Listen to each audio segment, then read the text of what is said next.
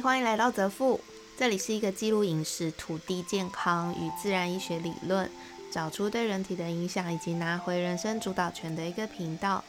生无障物是我在执行一个功能有与相关健康理论，对于女性乳癌或是囊肿等类症状的实测记录。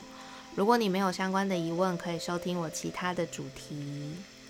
今天要讲的是生无障物第一百天，一百天小餐桌。今天是我录这个 podcast 的第一百天，也是我执行实测记录的一第一百天。为了庆祝自己的坚持，我想要来点一首阿杜的《坚持到底》。听过这首歌的人应该都有点年纪了吧？好啦，今天先不唱，但是之后呢，我会希望在这个频道里面可以找我几个懂音乐的朋友来录另外一个主题，就是翻唱。这对我来讲也是在克在训练自己克服前几集所谓的恐惧。那至于是为什么，以后我会在呃其他的主题里面好好的跟大家分享。为了要庆祝一百天，以及立春之后要多吃当季绿色发芽的食物，我的好朋友郡王呢决定晚餐要吃春天的餐桌。我想起《生命的味觉》这本书里面陈四方子老师提到的风斗菜冻饭，还有目前正丢席的油菜花。要找到无农药、无肥料的油菜花真的很难呢。季节要过了才知道，认识的农夫去年有种，但他今年都已经卖掉了。想要一直天天过节气生活，顺应大自然而生，看来真的不能住在城市里做到。可是已经习惯科技舒适的我，难道只有回到乡下的时候，才能走上这条路吗？回想起我每一次出差，尤其是日本，我都很喜欢去走访不同的乡间，吃当地的小食堂，认识当地的人。或许也是因为那样的氛围让人觉得舒服自在，食材美味吧。生命的味，生命与味觉，在这本书里面有提到，要透过饮食来训练对生活的感应力，这样就能够做出一手好菜。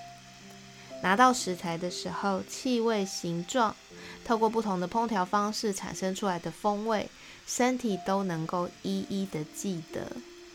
然后你就可以从原本的独奏曲加入其他的食材，变成协奏曲，最后上桌就是一场完美的交响曲。当初要改变饮食的时候，很庆幸我自己的直觉带领我买了这本《生命与味觉》这本书，然后一直奉行到现在。有兴趣的呢，也可以去买回来细细品味。希望之后我也有。机会可以跟大家分享这本书里面的内容。日本其实有很多顺应节气在过生活的饮食或是生活的老师。之前我去长野出差的时候就有认识一个，之后再来跟大家分享他的故事。一旦你对了生活有感应力，其实就是拿回人生主导权的一步了。君王跟我说，他要吃猪葱煎蛋，看起来呢，就像是即将冒芽的土冒芽的种子，在土地上开出了一点点绿色的草皮。他说还要吃烤鲑鱼跟高丽菜叶芽、羽衣甘蓝，然后用番茄。鲑鱼就好像是在长满绿草的池畔悠游。我心里想，谁家的鲑鱼会养在池塘里啊？笑死我！我才刚想完。我就感觉到身体里面有一个人白眼了我一下的那个氛围。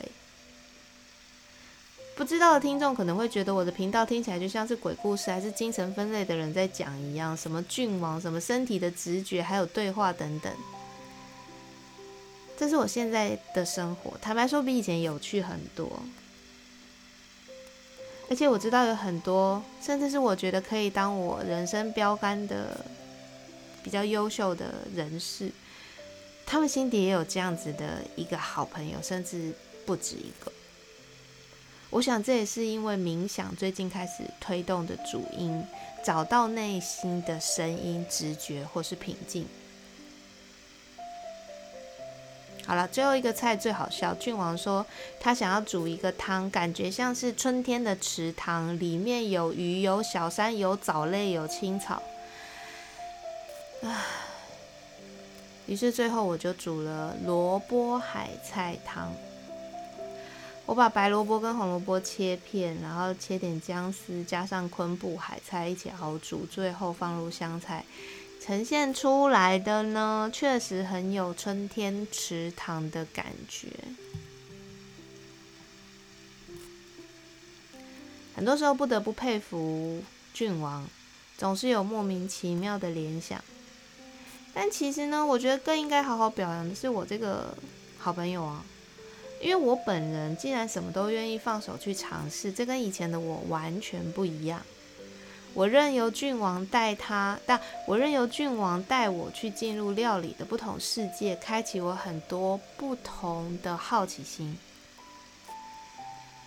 第一百天就在这个看起来都是春天的绿色，却不一样风味、一样好吃的餐桌上庆祝完了。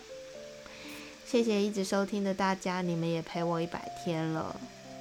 希望未来我们能够一起拿回人生的主导权，体会一下人生随心的自在。